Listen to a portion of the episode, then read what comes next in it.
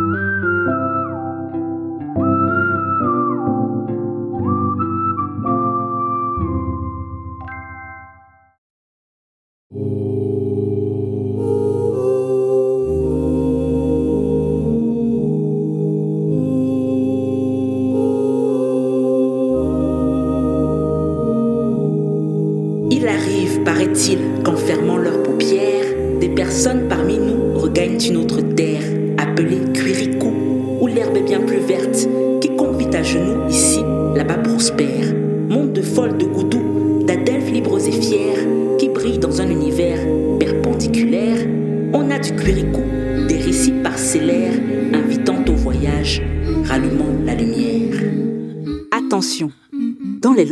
le masculin ne l'emporte sur rien du tout.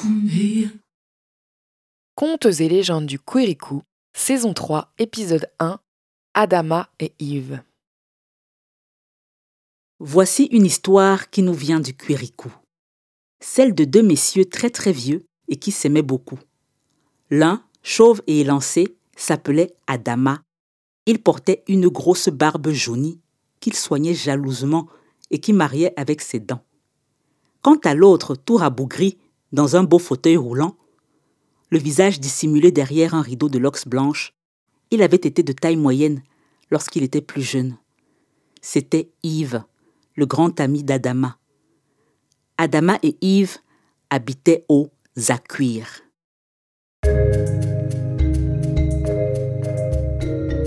Ils étaient les doyens de la cité d'Éden, un lotissement d'immeubles végétalisés aux façades recouvertes d'herbes verdoyantes. Des singes grimpaient aux fenêtres pour taquiner les chats. Des chiens se prélassaient au soleil.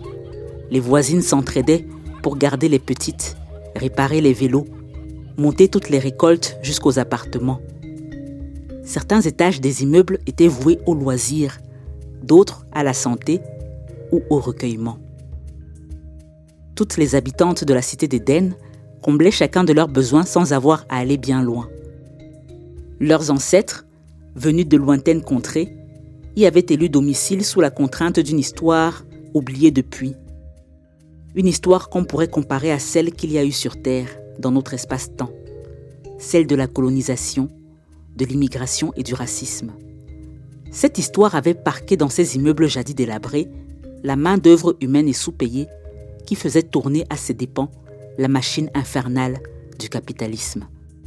La seule existence d'immeubles dans le paysage urbain du Zakuir était la manifestation architecturale de ce passé.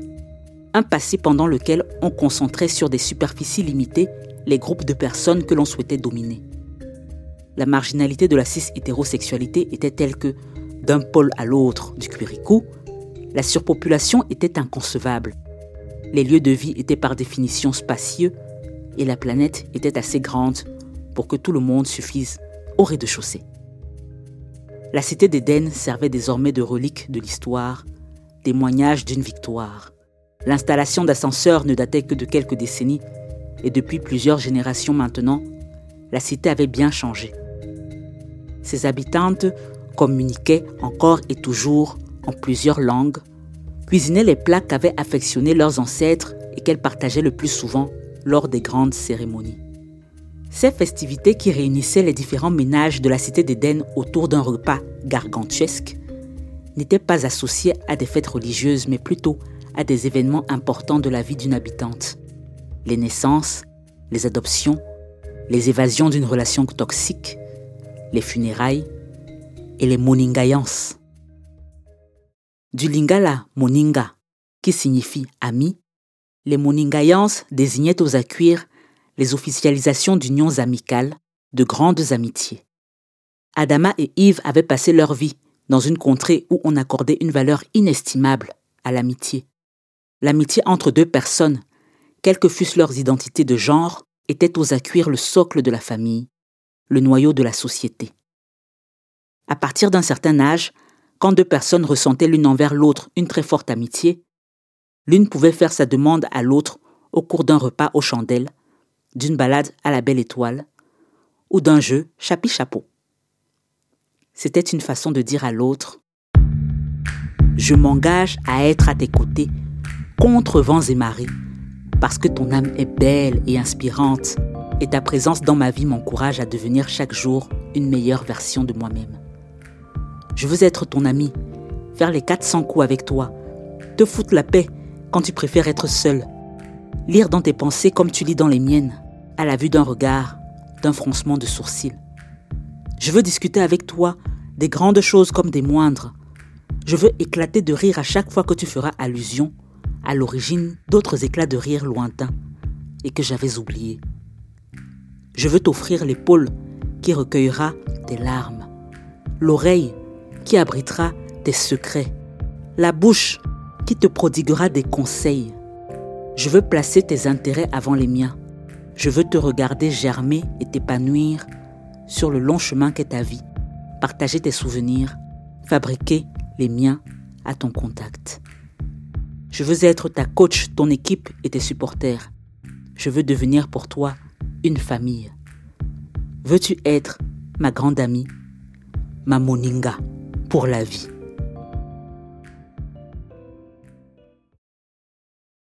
Les demandes en moningayance pouvaient être très émouvantes.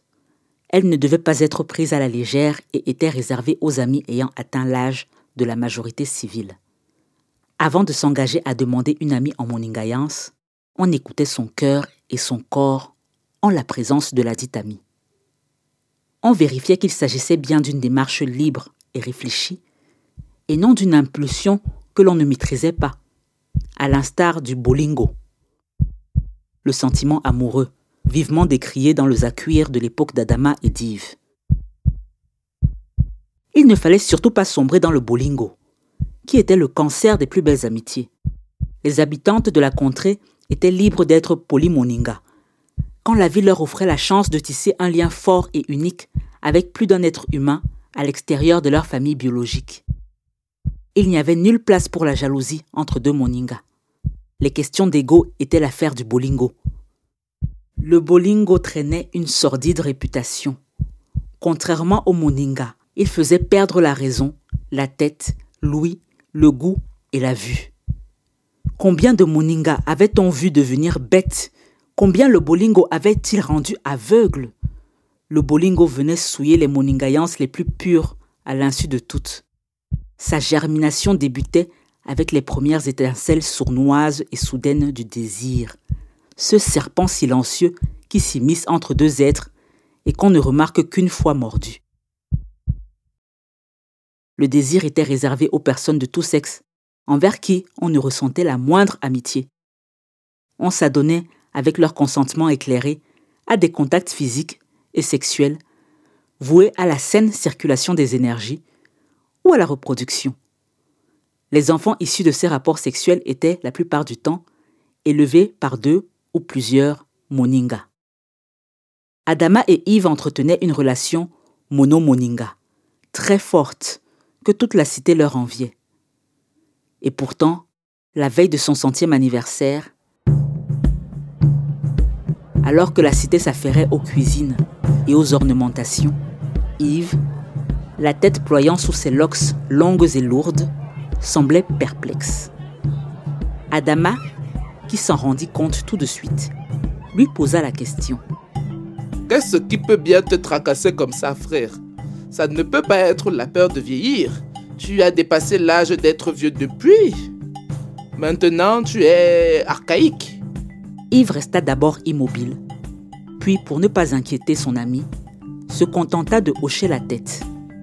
Yves L'interpella son ami en s'asseyant tant bien que mal devant son fauteuil roulant, sur la terrasse fleurie de leur appartement. Parle-moi. Yves regarda la main qu'Adama venait de poser sur le dos de la sienne en essayant de tourner son fauteuil un peu plus vers lui. Son souffle fut court. Il baissa les yeux et demanda, tout chevrotant. Je t'avais posé une question une fois. Une fois? S'étonna Adama. Tu veux parler de la question de philo que tu me ressors chaque année à ton anniversaire? Ah bon? Je ne crois pas t'en avoir parlé. Oh, Yves râla Adama. La question Peut-on rater sa vie? Chaque fois, c'est la même chose. Tu oublies que tu me l'as déjà posé. Yves ouvrait de grands yeux écarquillés. Et tu fais exactement cette tête. Tu te crois tellement drôle avec cet oubli systématique. Et tu me refais toujours la même blague. Ça doit être la maladie d'Alzheimer. Cette blague, tu fais exprès d'oublier une lettre pour montrer que le symptôme de ta maladie, c'est de n'oublier qu'une seule chose. Toujours la même, chaque année. Ça ne me fait plus rire, Yves. Qu'est-ce que tu as à me dire? Tu as l'impression d'avoir raté ta vie? Crache le morceau, la vie est courte. L'un de nous peut mourir d'un instant à l'autre au milieu de cette... Adama s'était immobilisé en silence, les yeux clos. Après avoir attendu un instant qu'il abrège lui-même sa plaisanterie, Yves lui fit remarquer d'un ton narquois. Tu as raté ta carrière d'humoriste. Mais est-ce que j'ai raté ma vie? Lui renvoya Adama en le regardant droit dans les yeux et d'un air grave. Yves prit une grande inspiration en retirant sa main de celle de son moninga sûr. Le soleil était sur le point de tirer sa révérence. Il prononça du bout des lèvres. Ada, je dois te parler d'un truc.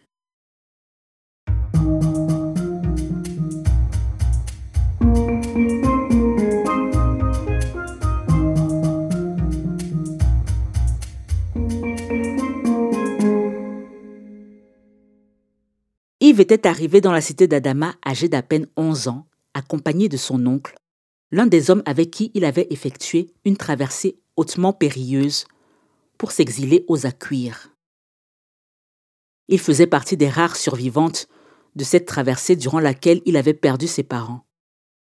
Cet ami de son père, qui avait réussi à nager avec lui et a échappé à plusieurs reprises au contrôle de police et de milices civiles aquiroises, l'avait amené jusqu'à cette cité où il connaissait bien un ressortissant de Sénéguébi, leur contrée natale. Adama l'avait croisé lors de son arrivée dans la cage d'escalier de son bâtiment. Yves montait les marches péniblement à la suite de son oncle, une valise de fortune dans une main, la rampe pouilleuse de l'escalier dans l'autre. Il baissait la tête, le regard fuyant, et grimpait les étages en silence. Adama, lui, descendait les marches deux par deux, un ballon de football coincé sous les selles. En remarquant Yves, il perdit l'équilibre sur une marche humide d'urine et lâcha son ballon qui se mit à voltiger à travers la cage d'escalier et qu'Yves parvint à lui renvoyer d'un coup de tête. Adama était resté sans voix devant cet exploit. Personne, même pas l'adulte avec eux, dont le regard trahissait mille et une indicibles horreurs, n'avait été témoin du magnifique jeu de tête. Adama avait été si stupéfait ne parvint à lui parler tout de suite. Il continua sa descente et Yves sa montée. En bas des marches, il regarda Yves s'éloigner, les yeux aussi éteints que ceux de son oncle. La deuxième fois qu'Adama vit Yves, ce fut après l'avoir activement cherché dans tout l'immeuble. Il finit par frapper à la bonne porte et l'invita à venir jouer au football avec d'autres jeunes. Yves était retourné à l'intérieur en refermant la porte, lui disant qu'il irait demander la permission à son oncle. Mais il y était resté si longtemps qu'Adama crut qu'il avait oublié, ou que son oncle l'avait puni pour avoir osé demander. Mais il attendit, il attendit, il attendit encore plus longtemps. Cinq minutes qui en devinrent quinze, qui en devinrent trente, qui en devinrent cinquante. Yves finit par revenir, vêtu des mêmes haillons qu'il portait cinquante minutes plus tôt. Ensemble et en silence, ils dévalèrent les escaliers. Adama était heureux. Une fois en bas de l'immeuble, Adama ralluma le bouton marche de sa parole. Il se présenta, lui raconta le fonctionnement de la cité, les potins du voisinage et le mitrailla de questions auxquelles Yves répondit au compte-gouttes, dans un accent qui plaisait à Adama. Les autres enfants du foot accueillirent Yves dans l'équipe. Il ne parlait pas beaucoup, mais qu'est-ce qu'il était doué Ses jambes dansaient autour du ballon de façon presque instinctive, dans un déhanché rythmé dont Adama entendait la musique. Et sur le terrain, en le regardant jouer, Adama pouvait presque voir la lumière surallumer dans ses yeux noirs comme le deuil. Adama était seulement plus jeune qu'Yves, de quelques mois. Ils fréquentèrent le même collège. Adama s'assura de toujours rester assis près de lui et de lui présenter de nouvelles amies. Yves s'ouvrit de plus en plus, accepta sa nouvelle vie dans la cité d'Éden, fit le deuil de sa famille et de toutes ses proches laissés en Sénéguébi, cette contrée dont il ne parlait jamais. Parfois, il redevenait l'oiseau blessé qu'il était à son arrivée, notamment quand il entendait mugir les sirènes de police. Adama en profitait pour lui raconter des blagues. C'est ainsi qu'il découvrit au fil des mois un jeune garçon empathique, hilarant, mais en compagnie de certaines personnes uniquement, et tellement futé. Un chic type qui devenait encore meilleur sur le terrain de football et qui lui posait toujours tout un tas de questions étranges. Que signifie avoir un avenir? Qui est-ce qui n'en a pas? Quelle a été la toute première moningayance Et est-ce qu'elle a été une loi avant d'être un fait ou un fait avant d'être une loi? Aimer vaut-il la peine? Ces questions rendaient Adama fou. Il encouragea alors Yves à les écrire. Yves découvrit de fil en aiguille l'écriture d'un journal intime, la poésie, le slam et le rap. Adama prit beaucoup de plaisir à écouter ses vers griffonnés entre les cours. Il marquait le rythme avec des bruits de bouche et Yves se mettait à rapper. Les deux garçons devinrent inséparables. Adama traduisait aux autres les silences parlants de son ami. Toute la cité pariait sur le fait qu'un jour, ces deux-là finiraient ensemble des moningas pour la vie. Tout le monde croisait les doigts pour que rien, surtout pas l'affreux désir, ne vienne entacher une amitié si belle. Quand ce n'était pas la police, c'était des recruteuses d'équipes de football qui rôdaient autour de la cité d'Éden pour désigner les personnes qui pourraient quitter la cité. La mort, la prison ou une carrière dans le foot attendaient les heureuses élues. Yves, qui avait un niveau largement supérieur à celui d'Adama et des jeunes de la cité, faisait profil bas devant les recruteuses. Il ne fallait à cette époque surtout pas se faire remarquer tant qu'on n'avait pas reçu l'autorisation légale de séjourner dans la contrée. Et Yves n'avait pas cette autorisation-là. Pour éviter d'être renvoyé vers les terres qu'il avait quittées tant bien que mal à 11 ans, il était aux abonnés absentes lorsque les recruteuses pointaient leur nez dans les gradins. Il racontait sa frustration et sa colère dans ses textes de rap, et Adama tentait de trouver les bons mots pour le rassurer. Quand ils eurent 14 ans, Adama fut recruté par un club du Botswana et dut quitter la cité, et Yves par la même occasion. Ce fut le jour le plus malheureux de sa vie. Yves fut le seul à ne pas pleurer. Adama promit de l'appeler tous les jours, et il tint sa promesse. Il encourageait Yves à continuer le rap, voyant qu'il devenait de plus en plus doué. C'était sa porte de sortie pour une vie meilleure loin de la cité, et Adama l'en savait capable. Yves finit par avoir, à l'âge de 17 ans, l'autorisation de séjourner aux Acuirs.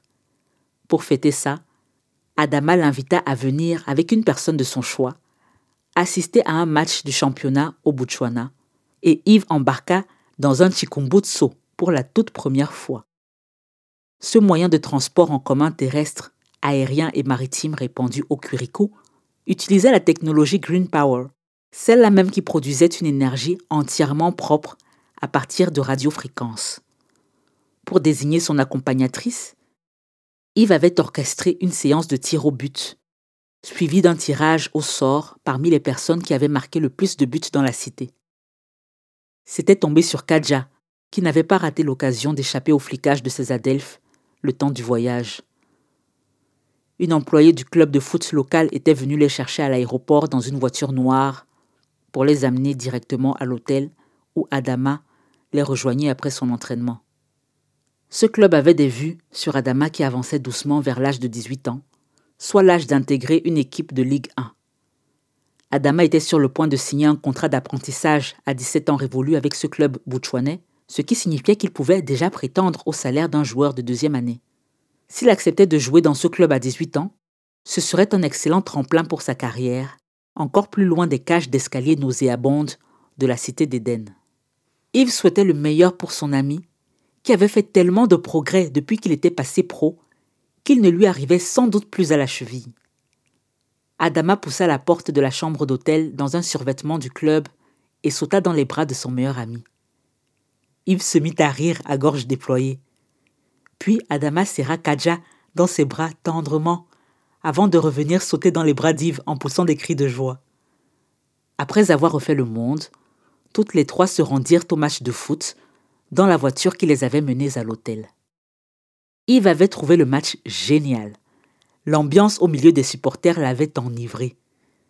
Il surprenait parfois Adama à le regarder et en profitait pour lui dire un merci silencieux, d'un mouvement de bouche. Adama était tout content de voir son ami Yves aux anges. C'est ce soir-là qu'il fut convaincu qu'un jour, plutôt qu'il ne le pensait, il le demanderait en moningayance.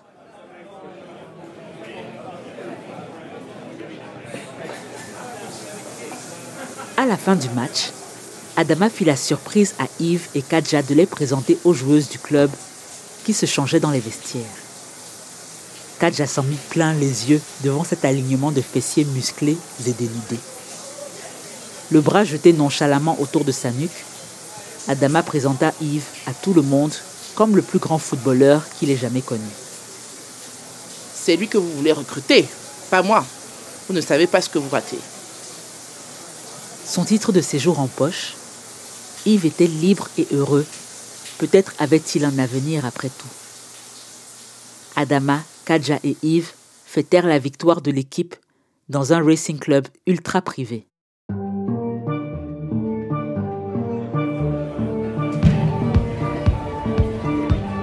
Yves fit remarquer que même les personnes qui leur servirent à manger ce soir-là semblaient plus riches que la plus riche de la cité. Adama rit de bon cœur et le laissa seul un instant, quand un homme grisonnant et en costume sur mesure vint le lui voler. Yves ne parlait pas la langue de la contrée, mais certains membres de l'équipe venaient du Zakuir. Il finit par en rencontrer un qui venait du Sénéguébi. Il s'appelait Stéphane. Yves était sur un nuage, le monde était si petit mine de rien. Puis Stéphane l'abandonna à son tour et Yves se mit à chercher Kadja dans la foule de gens qui discutaient, mangeaient et ou dansaient. Il la surprit en train de faire tout autre chose. Assise sur une chaise haute, elle enlaçait de ses jambes la taille fine d'une joueuse de l'équipe qui plongeait sa langue au fond de sa gorge. C'était celle qui avait marqué le deuxième but. Yves savait que Kadja non plus ne parlait pas la langue du Botswana, mais visiblement, les deux femmes avaient trouvé d'autres langues pour communiquer. Commu, je ne sais pas, mais niquer ça c'est sûr. C'était ce qu'il dirait quand il remettrait la main sur Adama, qu'il cherchait dans toute la pièce, tout excité à l'idée de partager avec lui ce potin international. Il bouscula les corps dansants, les corps buvants, les corps circulant avec des plateaux en équilibre sur la pointe de cinq doigts. Et finit par tomber sur une salle à l'abri des bruits où était rangée une vaste collection de clubs de golf. Une petite ampoule éclairait faiblement cette pièce couleur marron.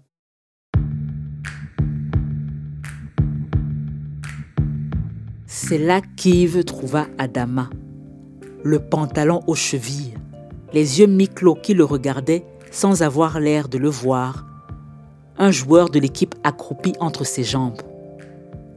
Yves était tétanisé. Adama lui avait souri faiblement en continuant de presser la nuque de son potentiel futur coéquipier pour l'encourager à continuer la gâterie qu'il lui accordait.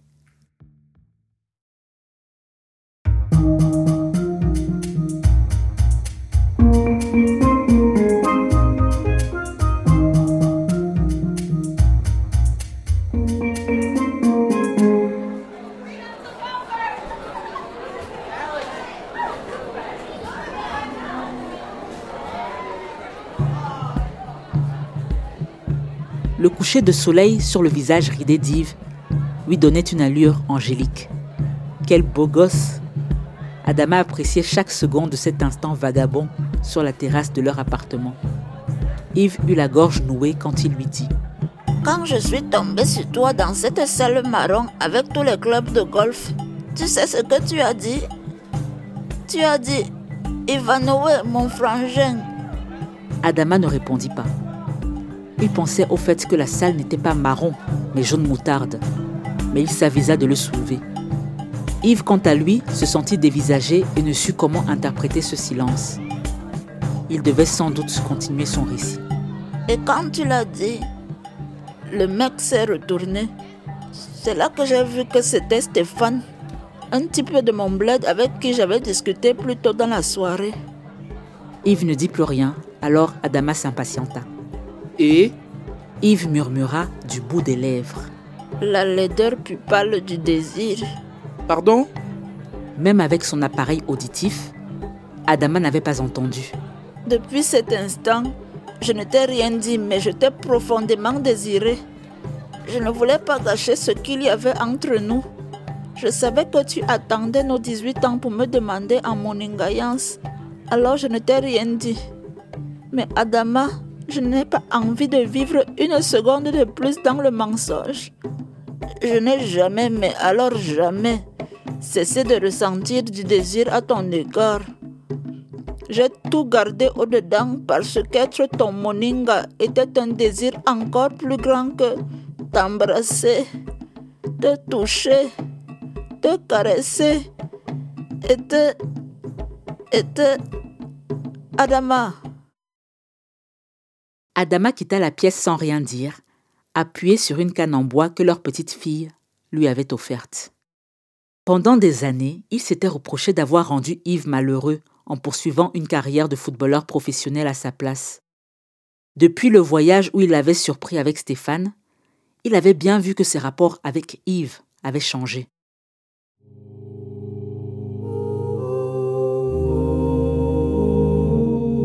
Yves avait abandonné le rap sans vouloir lui expliquer pourquoi et s'était inscrit à la fac pour devenir avocat en droit de l'immigration, un métier qui depuis, avec la disparition des frontières, était devenu obsolète. Adama, quant à lui, avait renoncé à des débuts à l'international dans ce club qui lui faisait du pied et avait imploré ses agentes de l'intégrer à une équipe de première ligue dans sa contrée de naissance. Ce choix était motivé par le besoin de rester près d'Yves et de soigner leur amitié qui commençait à battre de l'aile. Quand ils eurent tous deux 18 ans, sans surprise, Adama fit à Yves sa demande en moningayance, avec des mots qui émurent toute la cité. La fête dura plusieurs jours, et pendant les années qui suivirent, Adama se sentit perdre son plus grand ami dans tout le Quirico. Si encore Yves trouvait sa joie dans la compagnie d'un autre Moninga, quelqu'un qui réussirait mieux que lui à lui apporter du réconfort, même pas. Il se repliait sur lui-même et Adama n'arrivait pas à lui faire exprimer ce qu'il avait sur le cœur. Ils eurent tout de même des enfants, car tous les deux tenaient à être pères, et Adama ne se voyait en avoir avec personne d'autre. Il eut des rapports sexuels avec deux supportrices de son équipe pour régler l'affaire de la procréation tout en faisant des heureuses. Être mère porteuse pour son idole valait tous les selfies et maillots dédicacés du monde. En plus, elles étaient rémunérées. Quand ils eurent 27 ans, Yves et lui accueillirent deux bébés à qui ils donnèrent les noms des membres de la famille d'Yves, disparus dans la traversée. Hermine Léopold et Régis Georgeli. Vers l'âge de 30 ans, Yves commença à poser la même question toujours à l'approche de son anniversaire. Peut-on rater sa vie? Et Adama pensait qu'il entendait par là qu'il avait eu un jour un avenir dans le foot, la chance d'avoir une carrière encore plus extraordinaire que la sienne, mais qu'à la place, il avait été un grand avocat militant pour l'abolition des frontières. Et pour ça, Adama ne pouvait s'empêcher de se sentir coupable. Il prit sa retraite le plus tôt possible consacra sa fortune à retaper toute la cité de fond en comble, fit transformer les bâtiments en ce qu'ils étaient aujourd'hui, des immeubles végétalisés, accessibles aux personnes handicapées, des havres de paix pour humains et animaux, des espaces qu'on n'avait plus envie de quitter à la première recruteuse venue, et qui offraient aux résidentes toutes les infrastructures dont elles avaient besoin.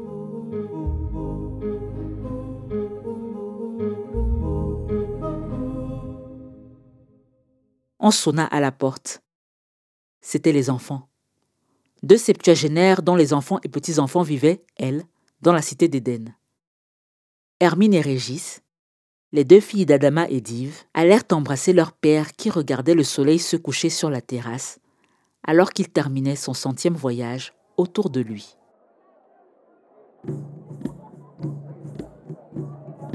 Les filles, votre père et moi avons une annonce à vous faire, proclama Adama en essayant de se tenir le plus droit possible derrière sa canne.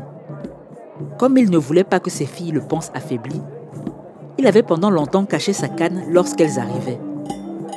Il se pencha difficilement vers l'appareil auditif de son moninga et demanda la permission de tout avouer à leur fille. Yves haussa les épaules de façon imperceptible et Adama ne perdit pas une minute avant de cracher le morceau. Yves attendait sa sentence. Les filles, la relation de votre père et moi n'a été que mensonge, nous nous séparons, il a laissé le désir s'immiscer entre nous, nous ne sommes pas les Moninga que nous croyons être. Papa, tu nous fais peur. Est-ce qu'il faut qu'on s'asseye? Je dois m'asseoir, n'est-ce pas? A tout de suite glissé Régis, qui avait fait de l'anxiété un trait de sa personnalité. Les filles, votre père et moi sommes sous l'emprise du bolingo. L'une poussa un cri étouffé, l'autre resta coite. Adama poursuivit. Nous allons peut-être nous casser la gueule, nous faire très mal et perdre à tout jamais ce lien que nous avons. Mais vous savez quoi, mes poussins? La vie est bien trop courte pour ne pas essayer. Hermine Léopold et Régis Georgelli étaient dans tous leurs états. Non, ils n'allaient quand même pas oser. Qu'allaient penser les habitantes de la cité? Allait-il le leur annoncer aussi? Et toutes leurs connaissances et toutes ces inconnues du nord au sud du Zakuir? Leurs parents avaient-ils pensé aux conséquences? Elles essayèrent par tous les moyens de leur faire entendre raison. Les histoires d'a, les histoires d'a, les histoires d'amour finissent mal. Les histoires d'amour finissent mal. En général. Nuança Adama, qui posa la main sur celle de son plus vieil ami et de son pouce, caressa une phalange qui se crispait autour de la coudoir du fauteuil roulant. Il remarqua les larmes sur le visage d'Yves. Oh mon Ivanoé, avons-nous raté nos vies 90 ans d'amitié, ce n'est pas négligeable. Je n'ai rien vu sans doute parce que je ne voulais rien voir, par peur de te perdre. J'ai laissé ton asexualité me convaincre qu'il n'en était rien. Tu as ressenti du désir pour moi quand nous avions 17 ans. C'est très long. La tienne aussi est très longue. Plaisanta Yves derrière ses larmes. Adama rit de bon cœur, interrompu par une quinte de tout grâce. Pas devant les enfants, gloussa-t-il. Mais ses filles étaient trop occupées à débattre sur la manière dont elles allaient gérer ce drame devant la cité qui commençait les festivités du centenaire. La mienne est encore plus longue, dit Adama d'un air sérieux. Ma vie à te désirer. Ce jeu de tête dans la cage d'escalier lors de notre première rencontre, tu t'en souviens? Non? Tu avais rattrapé mon ballon. On avait 11 ans. Je ne vois pas du tout, non répondit Yves, tout confus. Adama se pencha sur son oreille et veilla à ce que leur fille n'en entende rien. Il prononça de façon limpide. Quand tu as rattrapé mon ballon, ben, j'ai eu ma toute première érection. Yves leva des yeux effarés vers Adama qui hocha la tête comme pour confirmer qu'il avait bien entendu. Le soleil couchant avait quitté son visage, mais Yves n'en était pas moins beau. Des feux d'artifice rose-garde, biodégradables et silencieux, parsemaient la pénombre de milliers de lucioles, et Yves les regardait d'un air heureux. Adama, qui adorait voir cet air sur son visage, lui dit en continuant de l'admirer. Demain, c'est ton centième anniversaire. Si je t'embrasse maintenant, tu risques de ne pas vivre jusqu'à ce jour. Ça serait dommage. Et Yves sourit. Mourir sous tes baisers, n'est-ce pas réussir sa mort?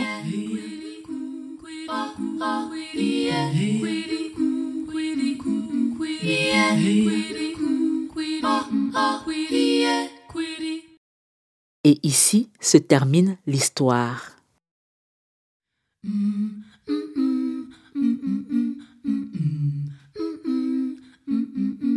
Mon adepte, ma sœur, songe à la douceur d'aller là-bas vivre ensemble.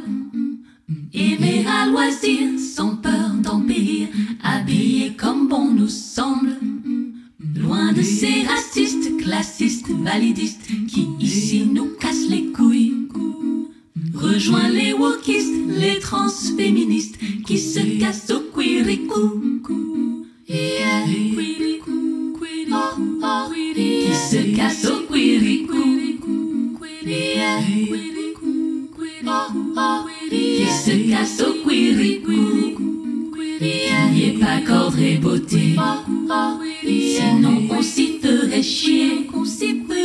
N'y est pas cordre et beauté.